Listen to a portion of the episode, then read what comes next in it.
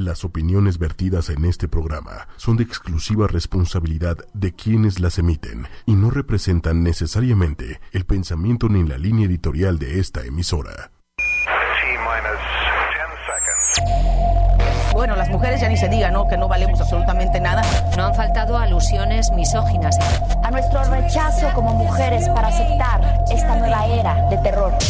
Mujeres poderosas. Una mujer poderosa es una empresaria, una ama de casa, tu mamá, tu vecina, una profesora, tu hija, una vendedora, una presidenta, una comunicadora. Tú, yo. Mujeres poderosas. Ochoymedia.com con Patricia Cervantes.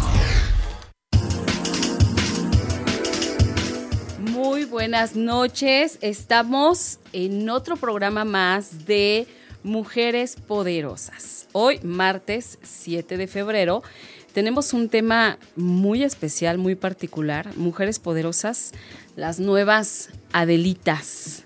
¿Cómo están? Y yo estoy aquí con, con tres mujeres amigas que son esposas de militares y les agradezco mucho que hayan venido. Estoy con Bere. Hola, muy buenas noches. Estoy con Ingrid. Hola, buenas noches. Y estoy con Liz. Hola, Pati, buenas noches. Buenas noches. Todas ellas esposas de militares y vienen a contarnos hoy su experiencia con estos hombres que son, eh, pues, una parte importante de, del país, ¿no? Un rubro muy importante del país. Y siempre dicen que detrás de una gran mujer siempre hay, detrás de un gran hombre siempre hay una gran mujer, pero yo creo que detrás de un gran militar siempre existe una gran mujer a su lado. ¿no? porque es quien, son quienes se encargan de, de, sacar adelante a la familia. Y yo creo que las mujeres esposas de militares son un caso muy particular porque prácticamente dejan todo por seguir a sus maridos a donde quiera que vayan, sin más ni más. Son decididas, arrojadas, valientes y sobre todo con un espíritu nómada a prueba de todo. Porque de hecho eh, me parece que a los maridos eh, los mueven una y otra vez a diferentes lugares, ¿no? Y entonces ahí va toda la familia juntita. Bere, ¿tú qué me cuentas de tu experiencia como esposa de un militar en ese sentido, de ese movimiento de, residencia que has tenido varios ya? Ya bastantes, Pati. Bueno, pues mira, la verdad es que eh, de inicio el romper eh, con la, el arraigo a la familia, a tu ciudad, a lo que en inicio era tu plan de vida en, en, un, en un ambiente controlado, ¿no? Que ya conoces y, e irte a otro lugar donde no conoces a nadie, donde vas a empezar una nueva vida al lado de tu esposo, donde tu familia se vuelve tu núcleo, pues sí, sí fue fuerte, ¿no? Eh, tienes que olvidarte por completo de, pues de todo, de todo y, seguir eh, a ese hombre que elegiste, ¿no? Y particularmente a ese militar, ¿no? Claro, y me imagino que debe haber mucho amor para cuando menos en ese momento, ¿no? Para atreverte a dejar absolutamente todo, ¿no? Porque incluso dejas hasta tu vida profesional, porque yo me imagino que si estás en un trabajo normal, por decir, pues también adiós porque sí. tienes que volarle. Sí, de hecho fue mi caso. Eh, durante los primeros años que me casé con él, este, pues bueno, yo, yo estaba en un en una oficina normal, gubernamental. Eh, estaba despegando mi carrera, de hecho, y este y bueno, de repente eh, las palabras que toda mujer de militar escuchamos, nos llegó el cambio y vámonos, ¿no?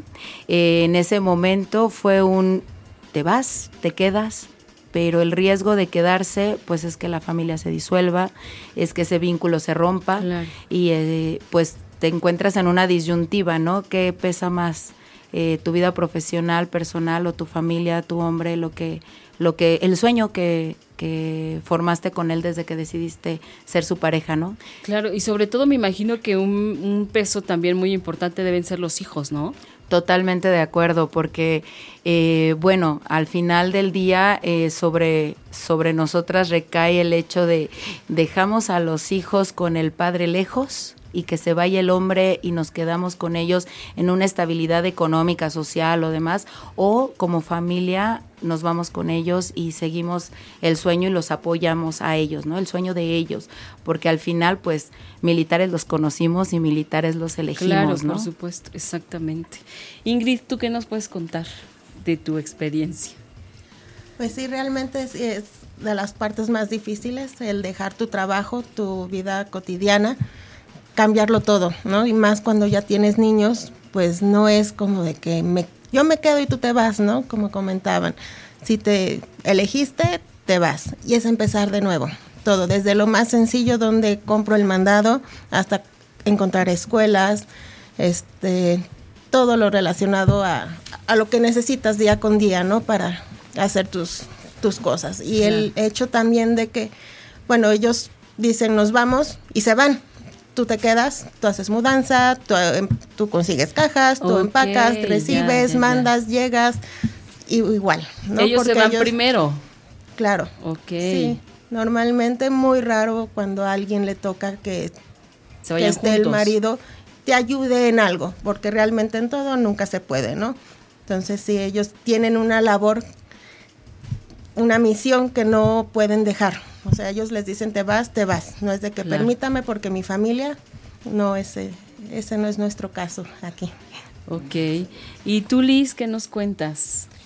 Bueno, yo afortunadamente en 17 años que llevo casada no he tenido tantos cambios. Afortunadamente han sido cuatro o cinco cambios. Y no han sido tantos. Bueno, es que hay gente que am, seis meses y, ¿Y se va? y se van. Sí, o sea, se- hay una regla entre comillas que es cada tres años, pero pues las reglas Son mm, para romperse. Exactamente. Afortunadamente mi esposo eh, no ha tenido muchos cambios, pero aún así eh, ha sido difícil porque como comentan mis amigas también, es este llegar a un lugar nuevo, diferentes costumbres, diferentes gentes, un lugar que no generalmente no conocemos ni siquiera porque pasamos de vacaciones por ahí.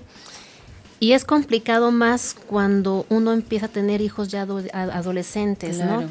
En primaria, kinder, pues como quiera uno los agarra y vámonos. Los convences más rápido. Exactamente, y se acoplan más rápido los chicos. Pero ahorita, por ejemplo, yo tengo una nena que está a punto de terminar secundaria. Ella ya está pensando en que de aquí no se quiere mover, porque ya tiene su vida Claro, su- social. Y en, y en ocasiones, bueno, si nos cambian a un lugar donde tenemos todas las comodidades, por así decirlo, de una ciudad, pues padre, llega uno y escuela una- eh, busca una escuela ada- adaptada para ella.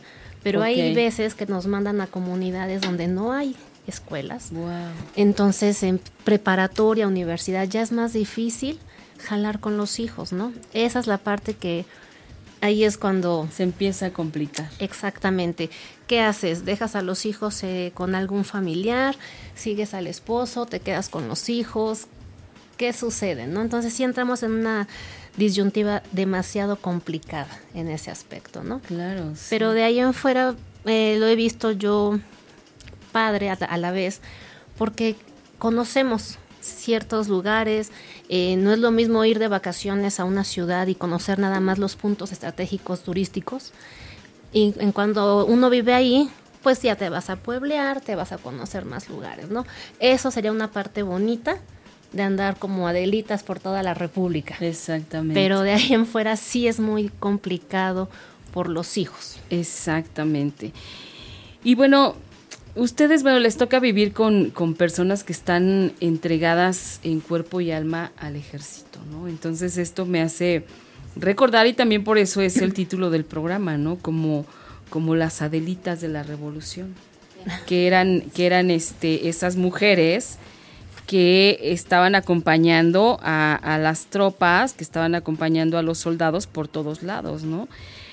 Y de hecho, este, fíjense que hay una, una historia muy interesante acerca de ellas, en donde varias versiones eh, historiográficas y periodísticas coinciden en señalar a Adela Velarde Pérez, enfermera oriunda de Ciudad Juárez, como la persona que inspiró el corrido popular Adelita. Ella fue nieta de Rafael Velarde, amigo de Benito Juárez, quien le dio alojamiento al Benemérito de las Américas en su exilio en El Paso del Norte, que es hoy Ciudad Juárez, ¿no?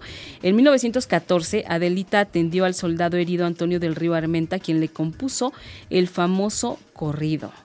Entonces, bueno, eh, son mujeres que pasaron a la historia a través de películas o fotografías en donde nos eh, siempre nos hacían ver o nos mostraban ese ese rostro duro que ellas tenían, esa expresión fuerte, ¿no? Producto de vivir en medio de, de la crueldad de la revolución, este, pero siempre satisfechas o satisfechas con ellas mismas porque estaban al final siguiendo al, al hombre del que se habían enamorado, ¿no? Entonces, yo creo que sí, eh, pues ustedes son, son como las Adelitas modernas, ¿no?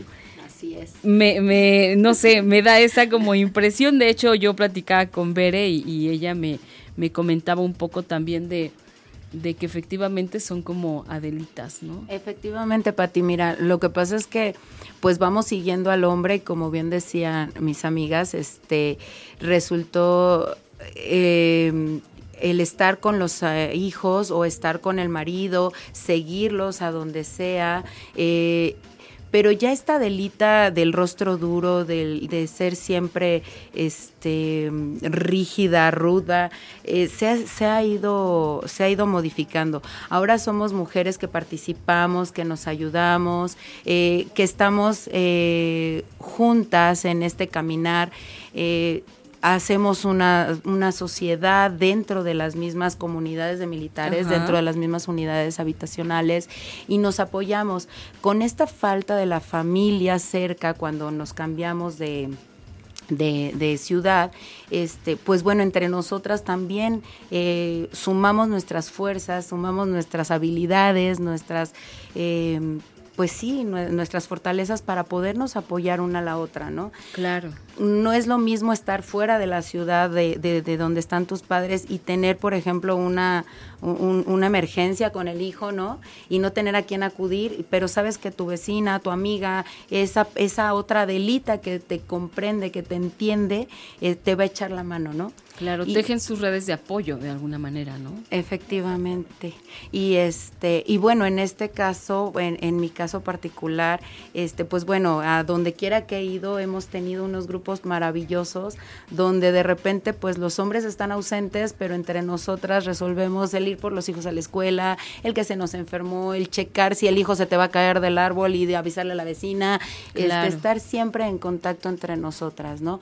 Y pues también ser participativas, porque además ahora con, con toda la experiencia de, de la libertad de, de, expresión para nosotras que nos Exacto. ha dado la modernidad, este, también se nos, se nos se nos permite ya estar con ellos, aconsejarlos, ya no nada más estamos en, en el anonimato, ¿no? Ya también somos eh, parte, parte activa, claro, dentro de casa, ¿no? Dentro uh -huh, de casa. Y uh -huh. siempre pues en una en, en, en, una situación de apoyo para ellos, para que se vayan tranquilos, para que estén lo más, eh, pues sí, lo más tranquilo posible dentro de sus labores. ¿no? Ok. Y este, Ingrid, tú por ejemplo, eh, ¿cuál ha sido tu experiencia en esta, en este tener que unirte muchas veces a mujeres que que acabas de conocer y, con, y, y, que además tienes que confiar plenamente en alguien porque no te queda de otra.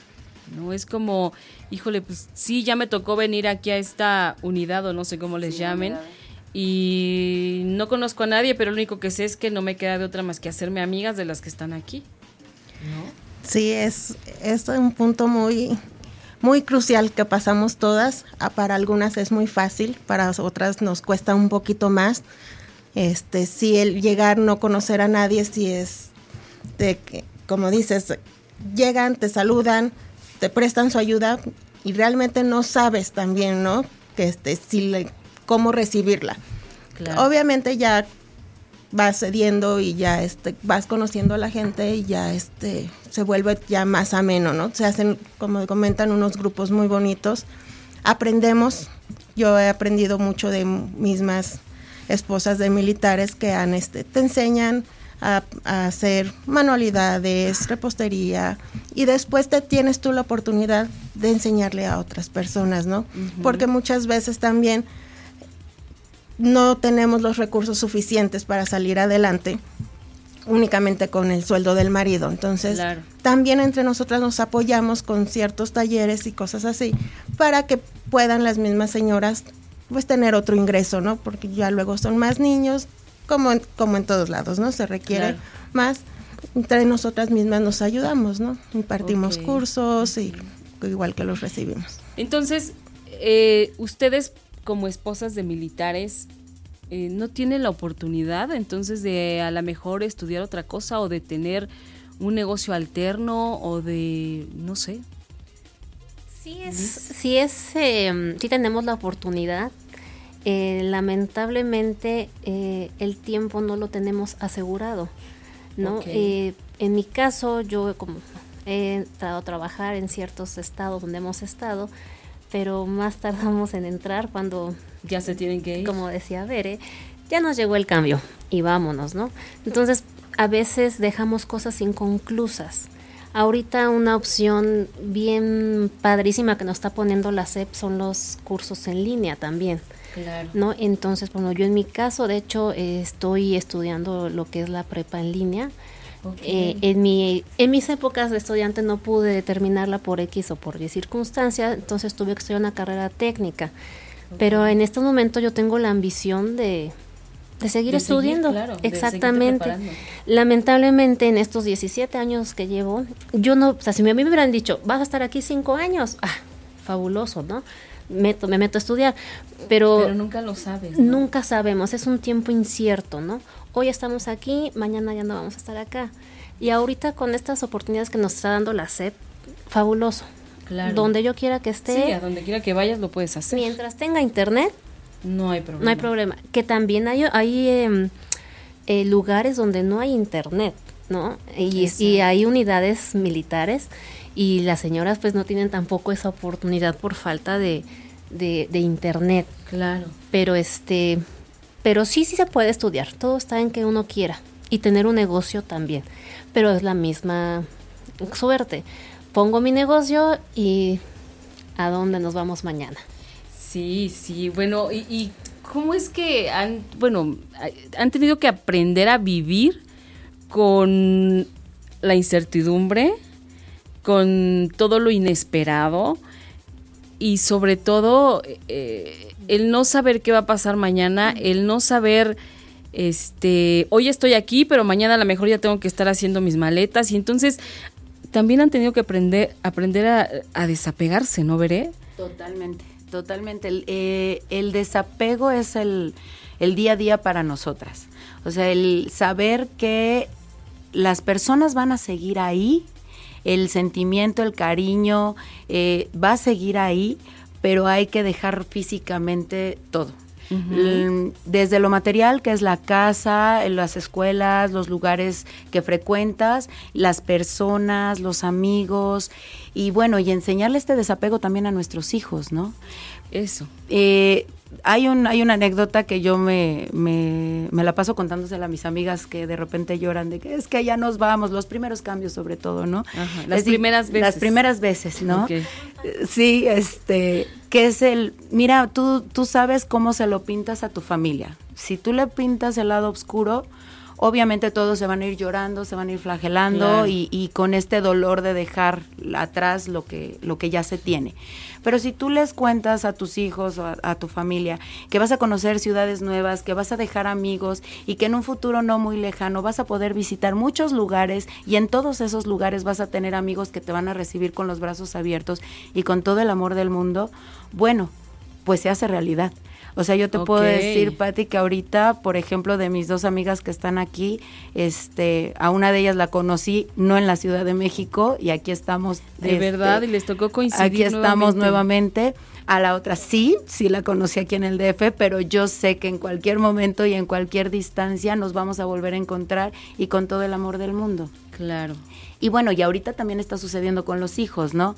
Mi hijo el grande este, ya tiene invitaciones para ir a La Paz, para ir a Tijuana, para ir a Ensenada, ¿Cuántos años tiene tu hijo el grande? 18 años. Pero invitaciones de que de, de, irse sus de vacaciones. de irse de vacaciones con sus amigos que dejó en esas ciudades. Ah, ok, qué maravilla. Entonces, eh, bueno, cuando se tejen relaciones de amistad fuertes, Claro. ni el tiempo, ni la distancia, ni nada que ocurra las va a poder romper, ¿no? Y en este caso sí se pueden llegar a ser amistades sólidas, ¿no? Claro, no, bueno, qué maravilla. No, y para los hijos, digo, sí, también representa un problema como, como nos decía Liz cuando son adolescentes, porque ya tienen sus amigos, eh, sus compañeros, inclusive hasta puede ser que su novio o su novia, y no se quieren ir. Si a veces no, no quieren ir contigo eh, a algún lado nada más porque, ajá, imagínate si se quieren mover de ciudad. O sea, te van a decir, mamá, estás como mal.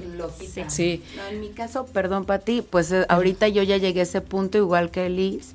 Eh, mi hijo el grande ya, ya, entró a la universidad, mi hijo el chico que tiene 15 años entró a la preparatoria y bueno, ya no se pueden ir, no es que no quieran, pero ya también los este los estudios ya no son compatibles, o sea, las las este ¿cómo se llaman las los planes los de planes estudio. de estudio ya no son compatibles en todos lados claro. y el moverlos es que pierdan tiempo, entonces ahí nos nos, nos queremos eh, partir en mil pedazos, ¿no?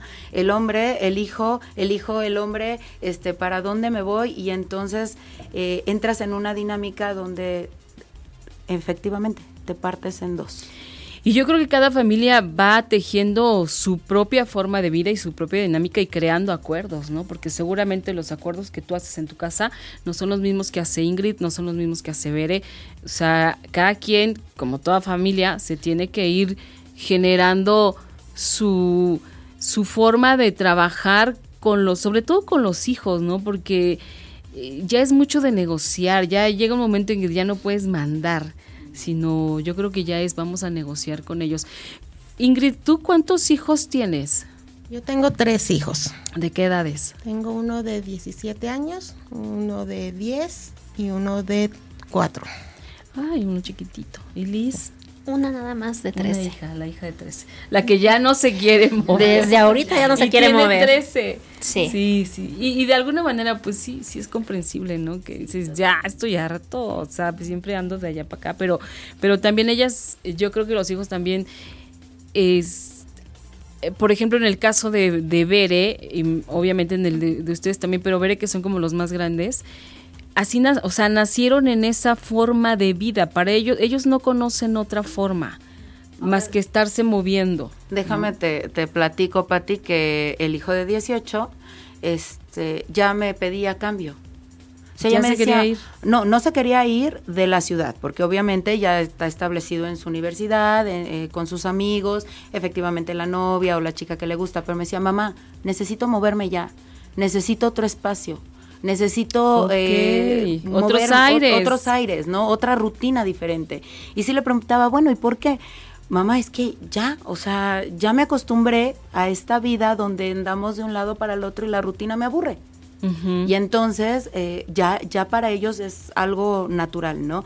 Pero obviamente me quiero mover nada más de Casamá, ¿eh? Porque la ciudad aquí ya me quiero, claro, ya, ya, les gustó, claro. Sí, pero eh, es, es padre cómo los hijos también se van adaptando, pero tiene mucho que ver la guía que les demos también. Exactamente, cómo los manejen en casa. Otra parte que tenemos complicada también es que mm, como esposas de militares eh, no hay una fecha específica para que nos cambien. Tanto nos pueden cambiar en noviembre, como nos pueden cambiar en febrero, como nos pueden cambiar en mayo. No hay una fecha. Entonces, en muchas ocasiones eh, tenemos hijos en escuelas públicas y se supone que hay un acuerdo entre CEP y SPAM para que este, en cualquier época del año se acepten los hijos eh, de hijos de militares. Y hay escuelas en las que, ¿sabes qué? Discúlpame, pero tu acuerdo no me sirve. Conozco. Sí. Y nos han puesto trabas a muchas mamás, este, esposas de militares.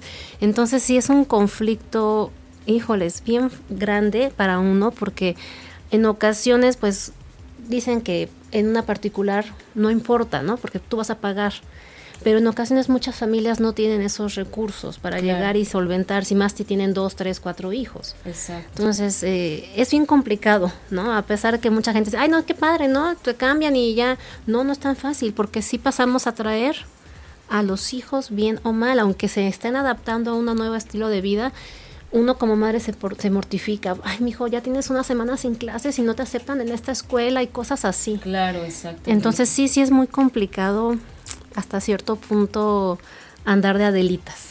A lo mejor no tenemos carrilleras, pero No, pero son de otra forma, ¿no? Adelitas, sí. Claro, ¿no? Y, y, oye, y ahorita que estás diciendo de las Adelitas, pues ya esas Adelitas que de alguna manera eran unas guerreras en la revolución, pero sí existía mucho grado de, de abnegación, ¿no? Este, ¿existe en las esposas de militares?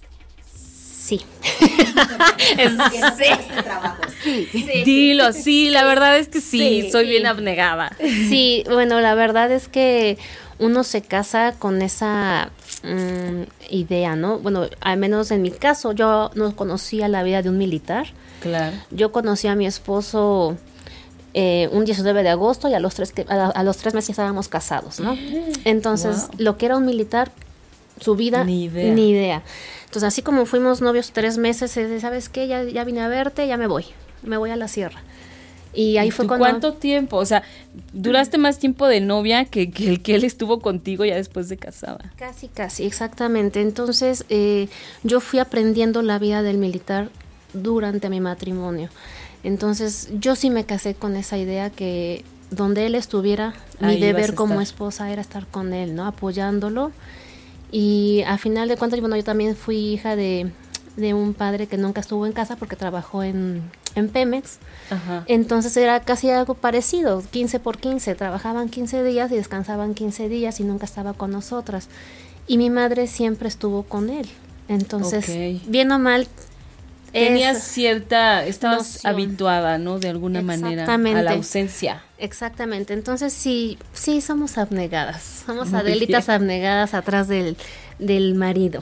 Muy bien, Ingrid, ¿tú qué nos cuentas? No, ¿Eres pues, abnegada o no? ¿O eres, re- o eres rebeldona? Perdón, es que somos un poco Tienes cara de abnegadas. rebelde. Somos un poco abnegadas y mucho rebeldes, pero que te No, diga a ver, veré. Tú de abnegada tienes lo que yo de rubia. O sea, nada.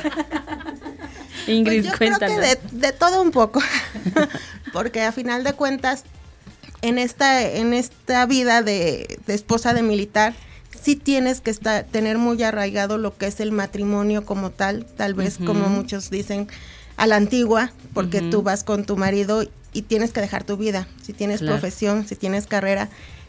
No es imposible seguir, pero sí es muy difícil, porque no puedes es- quedarte en un lugar a- a seguir con eso. Entonces sí cuesta algo de trabajo. Pero sí este también, por ejemplo, como comentaban de los de las escuelas, uno pasa más tiempo solo porque ellos se van y tú te quedas hasta terminar los ciclos. ¿no? Sí. no puedes cambiarte más cuando es el cambio de primaria a secundaria o van a entrar al kinder por cuestión papeles. Claro. Entonces no te puedes ir porque necesito el certificado. Sí, si me faltan cinco meses, cuatro meses, a tu hijo de tienes, manera tienes que quedarte. Otra cuestión también muy difícil en mi caso fue cuando este cuestiones médicas. No, este mi hijo se enfermó, vámonos al hospital, pero papá tiene que irse a trabajar y salía de vuelo ese día. El día que él, eh, salimos de la casa al mismo tiempo, él iba al aeropuerto porque tenía que irse a cumplir con, con el Con su deber. deber, claro. Y yo al hospital y con maletas y todo porque sabes que te quedas, se queda internado y tú te las arreglas. Qué duro. Digo, gracias a Dios todo pas- salió bien, no pasó a mayores, pero ahí ves situaciones de otras mamás con niños más delicados y todo y papá no está. Entonces sí son cosas muy difíciles, o sea, de verlas. Es porque que- ya tú crees tu problema muy grande y ves este otros más grandes y papá no está y dónde está, pues tiene que trabajar Claro. y no hay este forma de que permítame mi hijo está enfermo ahorita regreso, ¿no? Sí, no, no puedes hacer Hay eso. papás que no conocen a sus hijos hasta que ya tienen 5 o 6 meses de nacidos. No hay 15 años, no hay la boda de mi hija, no hay la prim- Nada, nada.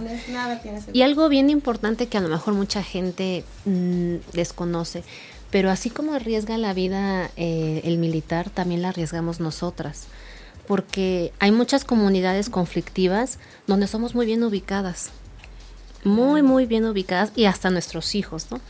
En mi caso yo viví en una zona de Guerrero donde el banco más cercano me quedaba a hora y media de donde yo vivía. Entonces, la recomendación de mi esposo, oye, ¿sabes qué? Necesitas ir al banco. Sale. Yo agarraba a mi hija, mi hija tenía tres añitos, la ponía en su ceita de seguridad atrás en la camioneta y sea burro, sea lo que sea, vámonos, porque estaba ya muy, eh, había mucha, mucha problemática en esa comunidad. Entonces arriesgamos nuestras vidas también como esposas de, ¿no?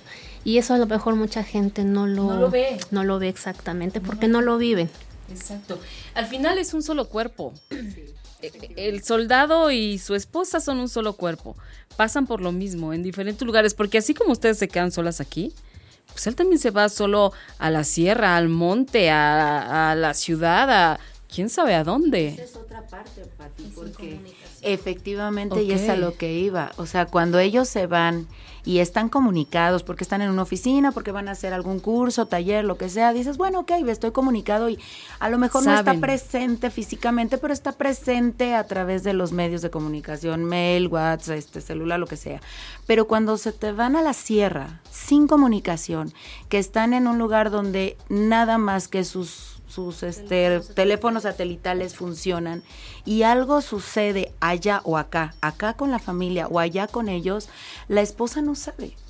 Y todos los días, en la noche, en la mañana, haces oración, Dios mío, regrésamelo, que todo esté bien, eh, y mientras, pues a seguirle y sacar Claro. fuerzas de donde se pueda.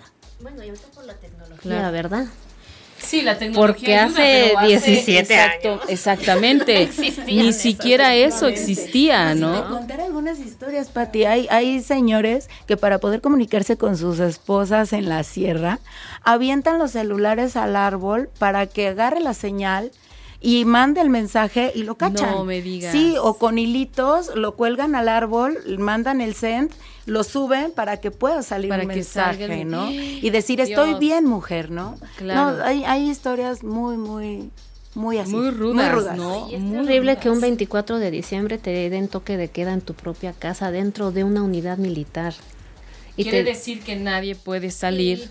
no, y todos así en el suelo porque estamos No amenazados de que nos van a atacar X o Y Claro. personas. No, no, no, es una cosa terrible. ¿Y cómo le explicas a tus niños de edad ¿saben qué? Que hoy no hay nada más que escondernos. Ni Exactamente. salgan, ni se asomen, ni nada. Inundaciones, Wow. temblores, eh, nuestros maridos tienen que ir a rescatar a la demás gente, aunque tú en tu propia casa te estés inundando, aunque te estés, se te esté caído la casa de que tembló, Él discúlpame, tiene que ir a cumplir con su deber. tienes que, y hacer a veces em, funciones que el ejército no debería, pero es el deber que su alto mando les ordena, ¿no? Y la familia, ahí está. Claro. Y Liz, ¿dónde reside tu poder como esposa de militar? Porque no cualquiera. Yo creo que yo, yo no podría ser esposa de un militar. Yo creo. No, tendría que estar muerta de amor por el hombre. Decía, Pati, eso yo Tendría que decía. estar muerta de amor y lo veo bien difícil. Eso yo decía, pero no. Pero, ¿dónde. ¿dónde reside tu poder? El poder que me da verlo día con día y el amor que le tengo. Wow. y verlo reflejado en mi hija. Ese pedacito de, de carne que tengo ahí, que es fruto del amor que nos tuvimos o nos tenemos aún, es ahí Eso es lo donde, da- donde me mueve la fortaleza para estar con él y tener una familia, aunque en ocasiones no lo podamos ser por compromisos laborales de él, pero el hecho de saber que somos tres, esa es la fortaleza, la fortaleza que me da de ser esposa de militar y muy orgullosa. Qué padre, qué Y a mí maravilla. no me importa que nos digan que somos y no. A veces generalizamos, ¿no? Nos han, lamentablemente, dicen que pagan justos por pecadores. Eh, por una persona eh, nos han tachado de prepotentes o ilustradas y bla, bla, bla. No es cierto. No, yo creo que cada, cada familia es una historia, ¿no? Claro. Y, cada pareja... Y nuestro mundo, aunque sea pequeño, el mundo de la milicia, habemos de todos, así como en el mundo civil, Claro. habemos de todo, de Por todo, de todo. Muy bien. Ingrid, ¿dónde radica tu poder para sacar adelante? Pues mira, aparte de, ahora sí que de mi familia y el amor igual que nos tenemos, a mí me, me fortalece mucho y me motiva mucho ver la pasión que tienen los militares. No cualquiera es un militar. El ver que dan todo por su país, por ayudar a alguien. Cuestión, como decían, huracanes, me ha tocado estar, tú puedes estar con tu bebé recién nacido, escondida en un baño, este, porque estás en medio de un huracán y tu esposo tuvo que salir a, a salvar familias. Así, literal. Entonces, el ver que lo hacen con gusto, ponen primero a otras personas a, su a salvarlos que a uno mismo, porque saben que tienen a una mujer que va a sacar adelante a sus hijos, a su casa y a los que estén a un lado que necesiten ayuda, porque muchas veces a lo mejor tú ya rescataste a tus hijos, pero la vecina no puede, tiene un bebé, uno más grande o ya se le voló el techo, pues ahora hay que, hay que apoyarnos, ¿no? Entonces sí es una comunidad muy unida y ver la pasión que tienen ellos es muy gratificante para uno y a veces, bueno, normalmente sí es muy triste cuando la gente no lo valora. Hay gente que dice muy fácilmente, pues es su trabajo y para eso, para eso les pagan y ellos se metieron porque quisieron, sí. Pero muy poca gente lo hace. Claro, lo reconoce, ¿no? Tú veré. ¿Dónde reside tu poder? Híjole, mi poder en el amor, en el amor incondicional, en el saber que, que somos uno, en el verlo día a día dar todo por salir adelante, el que no hay un momento que no piense en nosotros, el que nos ha querido dar eh, lo mejor de él mismo, a lo mejor no en tiempo, porque su, su propio trabajo no se lo permite, claro. pero sí el, el querer vernos bien, eh, el ver a mis hijos crecer sanos, eh, con, un, con una buena guía, eh, el estar complementándonos, porque efectivamente ellos van a dar todo por su patria, nosotros por nuestra familia. Las mujeres que están al lado de, de estos hombres somos mujeres comprometidas con nuestra familia para que ellos puedan desempeñar su trabajo sin ningún temor, sin ninguna zozobra y tranquilos de que en casa todo va a estar bien porque nos tienen a nosotras. Claro, yo creo que eso es bien importante. Ellos saben que tienen una mujer poderosa en casa y que puede con todo. Porque... bueno, pero no les queda de otra. Digo, y no es, no es que esté a favor de nadie, ¿no? Pero, pero dices, bueno, y si no, ¿cómo le hago? Si no me puedo partir, ¿no? Yo creo que a veces ellos también quisieran partirse y poder estar en la graduación del hijo, en la primera comunión de la hija, en eh, qué sé yo, en tantas cosas. Lo complicado que es que, bien, que, que vengan de alguna comisión y pues lo que quieren ellos es llegar a su casa y relax, ¿no? Pero lamentablemente a veces llegamos, llegan y, oye, ¿qué crees? Es que la luz, el, este, el socket. Todo acumulado por los, los, las semanas que se van. Me gustaría que escucháramos una, una cosita que encontré en internet, un poema anónimo que me pareció muy bonito. Vamos a escucharlo.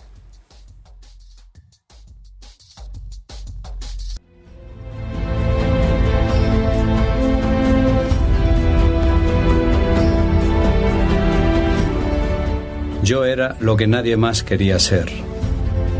Yo fui donde nadie más quería ir. Yo terminé lo que nadie más quería empezar.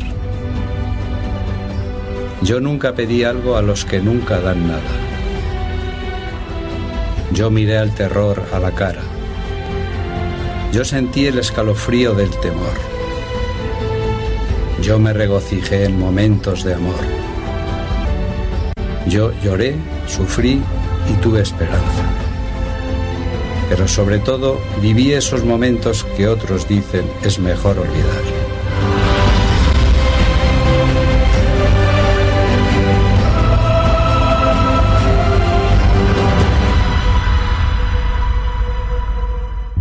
Cuando llegue mi hora, yo podré decir a los demás que estoy orgulloso de ser lo que he sido, un soldado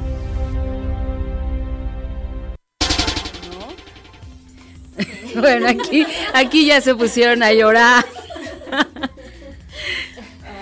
pues.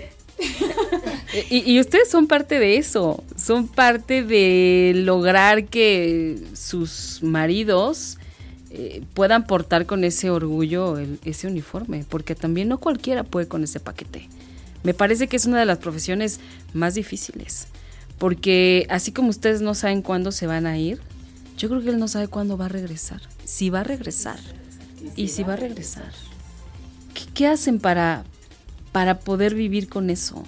Porque a lo mejor todos podemos decir, bueno, ni siquiera yo sé si yo voy a regresar a mi casa, ¿no?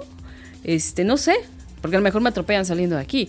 Pero no estoy como pensando en eso todo el tiempo porque es... Eh, no es del estilo de, de, vida que yo tengo estarme arriesgando como ponen en riesgo su vida los soldados, ¿no? Luchando contra el narcotráfico, contra eh, delincuencia. 20 mil cosas, ¿no? ¿Cómo hacen ustedes para llevar ese, para saber llevar esa eh, incertidumbre. incertidumbre, ¿no?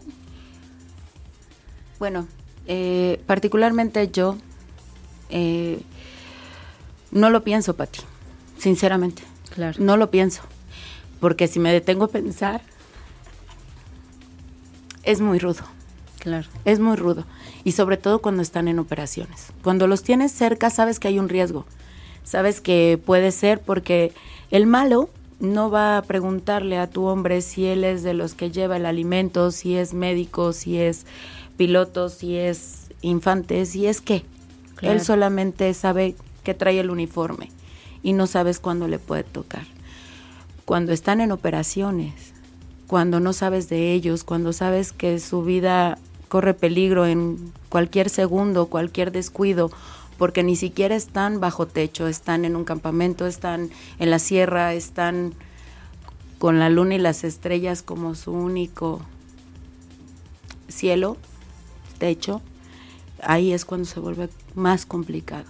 Es mejor para mí no pensar y solamente pensar para oración y, que todo esté bien. Y ahí es donde el poder de, la fe y del amor me saca adelante. Muy bien. Liz. Bueno, eh, al principio sí fue muy difícil, los primeros años de casados.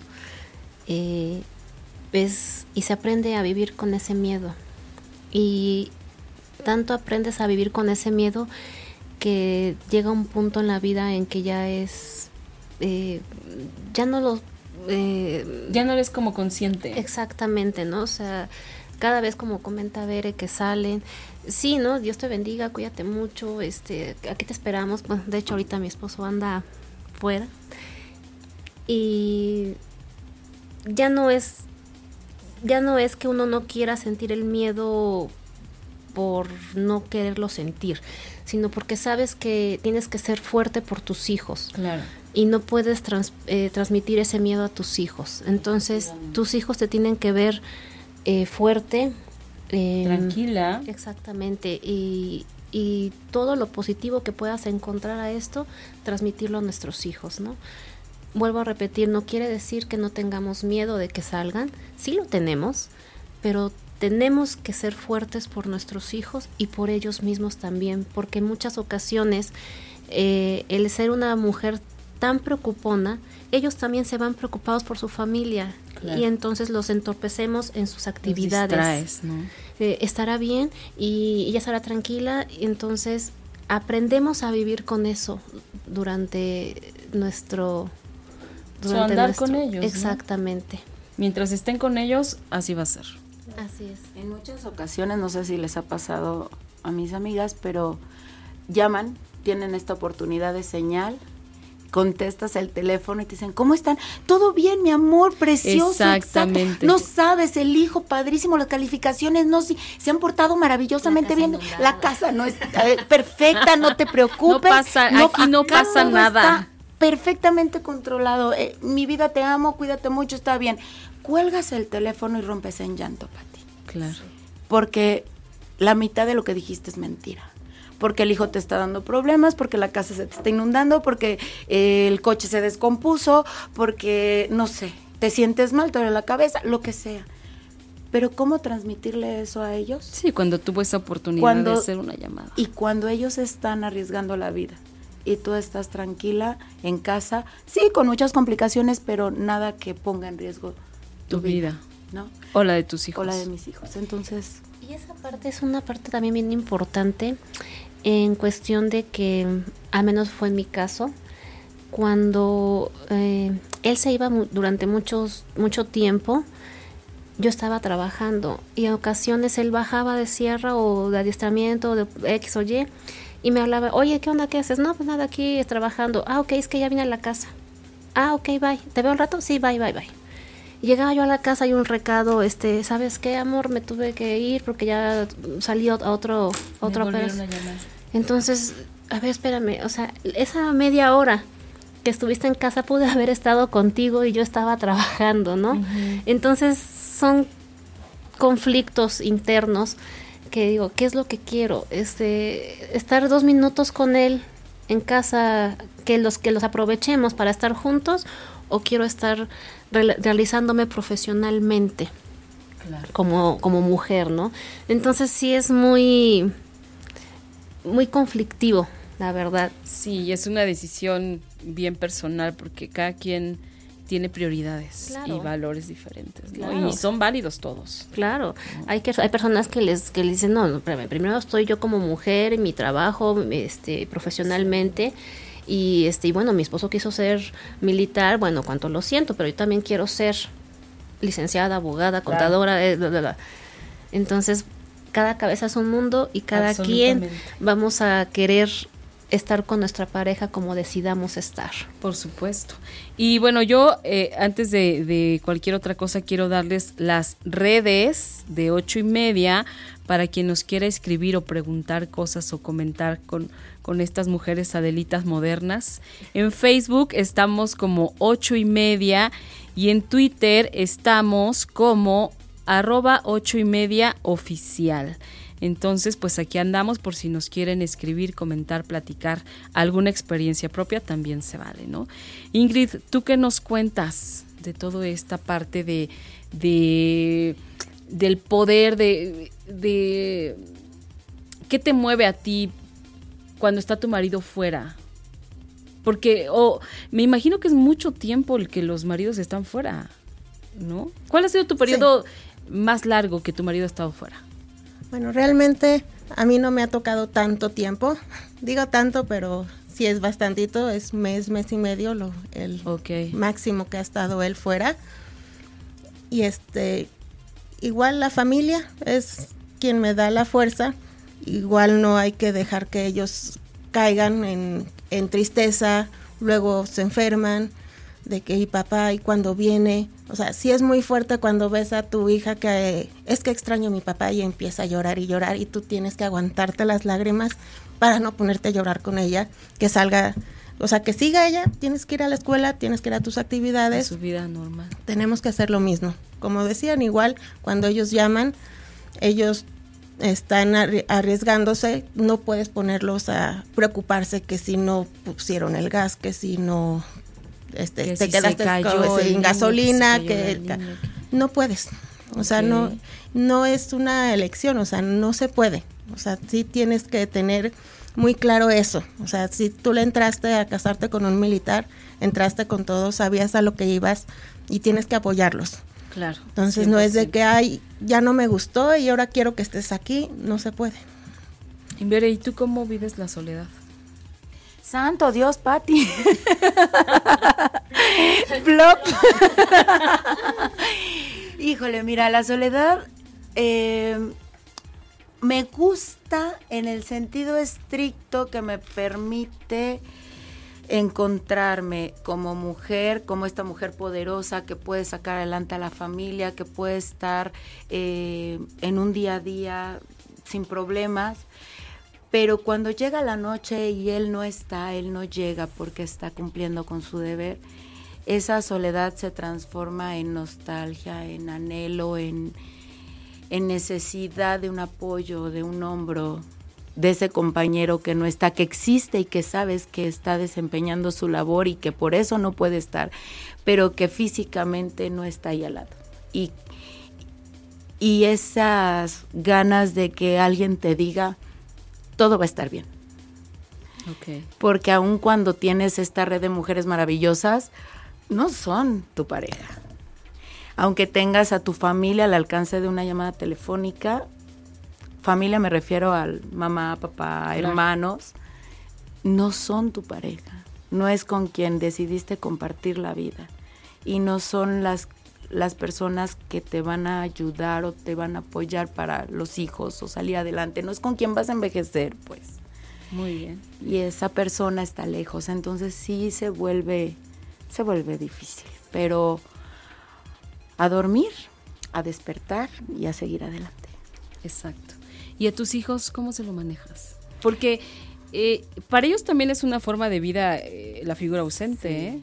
Sí, pero fíjate que particularmente mi caso, Armando aún con su ausencia está muy presente, muy presente. ¿Por medio de? Por medio de eh, estar todo el tiempo diciéndoles, su padre está trabajando, su padre está dando lo mejor para nosotros, su padre no nos olvida en ningún momento, eh, si él está ausente es porque quiere lo mejor para, para ustedes, nos ha dado las mejores oportunidades, nos ha guiado y cuando Él está, se hace presente. O sea, les, les, les platica, trata de guiarlos, eh, interactúa con ellos claro que no es una interacción como un padre presente, un padre de todos los días, ¿no? Pero sí es este padre de, bueno, me voy, pero me voy porque estoy con ustedes y porque estoy buscando un país mejor para ustedes, porque quiero trascender dejando una mejor sociedad para ustedes. Entonces, en, en mi caso particularmente, sí, sí es un, sí es un papá presente a través de nosotras, a través de mí. ¿no? Oigan, yo les quiero leer algo que me encontré, que me parece muy bonito, y es acerca de, de, de, dar las gracias, ¿no? Y dice, bueno, obviamente estas metafóricamente son las palabras de un soldado a, sus, a su esposa, ¿no? Dice, gracias por seguirme sin preguntar dónde vamos, dispuesta a mudarte de casa y ciudad cuando hizo falta. Gracias por tu lealtad, por tu espera, por tu paciencia, por tu abnegación y por estar siempre a mi lado. Gracias por tu corazón excepcionalmente fuerte. Gracias por soportar las largas separaciones, los partos llenos de soledad y por llenarte de orgullo con cada ascenso mío por cuando estás agotada y dices, sí, entiendo, aunque ese no sea el caso por decirte quiero bajo cualquier circunstancia, por ser la mejor anfitriona, capaz de comportarte alegre y discreta aunque estés abatida. También quiero darte las gracias por los valores patrióticos que compartes conmigo y por esa energía que a veces pierdo y que tú renuevas solo con saber que sigues a mi lado. Qué bonito, ¿no? Ay, chicas. Qué padre que se emocionen tanto porque eso indica un gran amor por, por sus maridos y me parece magnífico. Liz, si tú tuvieras que decirle, si tú tuvieras aquí enfrente a tu marido en este momento, ¿qué le dirías? Algo cortito y que podamos escuchar todos, por favor. Sí. ¿Qué le dirías? Mm, que lo amo con todo mi corazón y que siempre esté donde esté, será siempre recibido en casa con el amor más grande que se pueda imaginar y que el hecho de ser esposa de militar no me excluye de tener eh, defectos. No soy perfecta y yo sé que todos en algún momento de la vida hemos cometido errores, pero que el amor que le tengo todo sobresale todo sobresale, no me importan los problemas ajenos, no me importa lo que suceda alrededor de mi casa. Lo único que sé es que en mi casa lo quiero ahí. Y siempre estará, aunque esté ausente eh, físicamente, siempre está presente en nuestro pensamiento, en el de mi hija y en el mío. Y que lo amamos con todo nuestro corazón. Qué bonito, muchas gracias. Ingrid, ¿qué le dirías a tu marido? Yo le diría que que no se le olvide que no ha depositado. Que ya llegó el bono.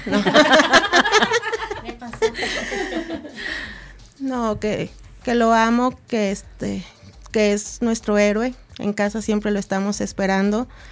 Cada día que sale, sí es como que, ay, va a volver. Sí, es, hay circunstancias que que luego no sabes, ¿no? En, nuestro ejército luego no es lo más idóneo, no está todo como debe de ser y que él lo haga y que sea tan correcto, tan leal a sus creencias, que defienda lo indefendible y sea siempre el ejemplo de sus hijos y es, es un ejemplo para ellos y para mí. y que lo amamos. Qué bonito. Doña Bere, cortito, mi reina, porque tú te me vas a ir.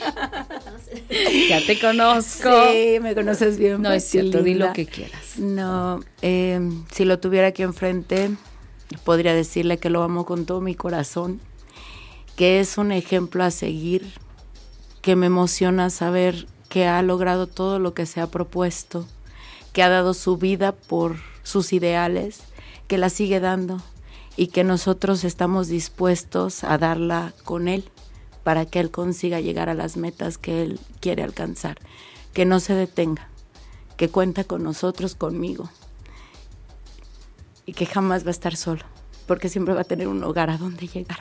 Ay, qué bonito, Veré. Qué bonito. Que estamos orgullosas de nuestros hombres. Qué maravilla. No, y, yo, como les decía hace rato, eh, yo creo que ellos no podrían estar donde están sin, sin que estuvieran ustedes a su lado, ¿no? Porque hacen una labor eh, fundamental y hacen un trabajo importantísimo también en casa, ¿no? Ellos también, ellos tienen una familia, o sea, ellos se van y saben que tienen una familia y eso es bien bonito. Saber que me voy, pero yo sé que tengo una familia y yo sé que cuando regrese mi familia va a estar ahí esperándome. Imagínate la fuerza que te debe dar eso. Debe ser algo, algo bárbaro, ¿no? Y bueno, pues estamos ya por terminar el programa. Estamos aquí con, con mujeres, piezas clave en la vida de cualquier hombre dedicado a la milicia poseedoras de una fuerza muy especial que las hace sobrevivientes del cambio y la incertidumbre constantes, con un temple de acero que las tendrá que hacer muy fuertes ante la noticia de cualquier tipo de desgracia, mujeres de una sola pieza y mujeres también con un profundo amor a sus esposos, a sus familias, pero también con un, con un profundo amor a México. Eso está clarísimo, ¿no? Porque también comparten, también son mujeres, eh, son mujeres militares también. No, yo creo que son esposas de militares, pero lo mejor para mí creo que es mujeres militares ¿no? Al final también traen puesto el uniforme, también traen puestas las las carrucheras, carrilleras, como decían. Y bueno, pues yo les agradezco de verdad muchísimo que hayan estado este día en este programa dándonos un panorama que yo en lo particular no me, no me imaginaba. Sabía de alguna manera que era complicado, que era difícil, porque eres amiga mía que, que, de pronto me cuenta cosas y, y sí yo decía, bueno, no es nada fácil, ¿no? Pero ya escuchando a, las historias de ustedes, sus sentimientos, sus sentires, sus experiencias, pues no cualquiera. Y bueno, pues son dignas de, de mucho respeto, de mucha admiración y son mujeres muy, muy, muy poderosas. Yo les agradezco muchísimo que hayan estado hoy con nosotros, es que hayan estado esta noche aquí. Y bueno, las invito también para cuando quieran venir a este su programa a decir lo que quieran. Muchas gracias. De sus maridos o de quien quiera, o de lo que quieran. Muchas gracias por haber estado aquí. Yo quiero mandar esta noche una felicitación bien especial a mi hermano Alejandro, que es su cumpleaños. Hermano, te adoro, te quiero muchísimo. Que Dios te bendiga siempre.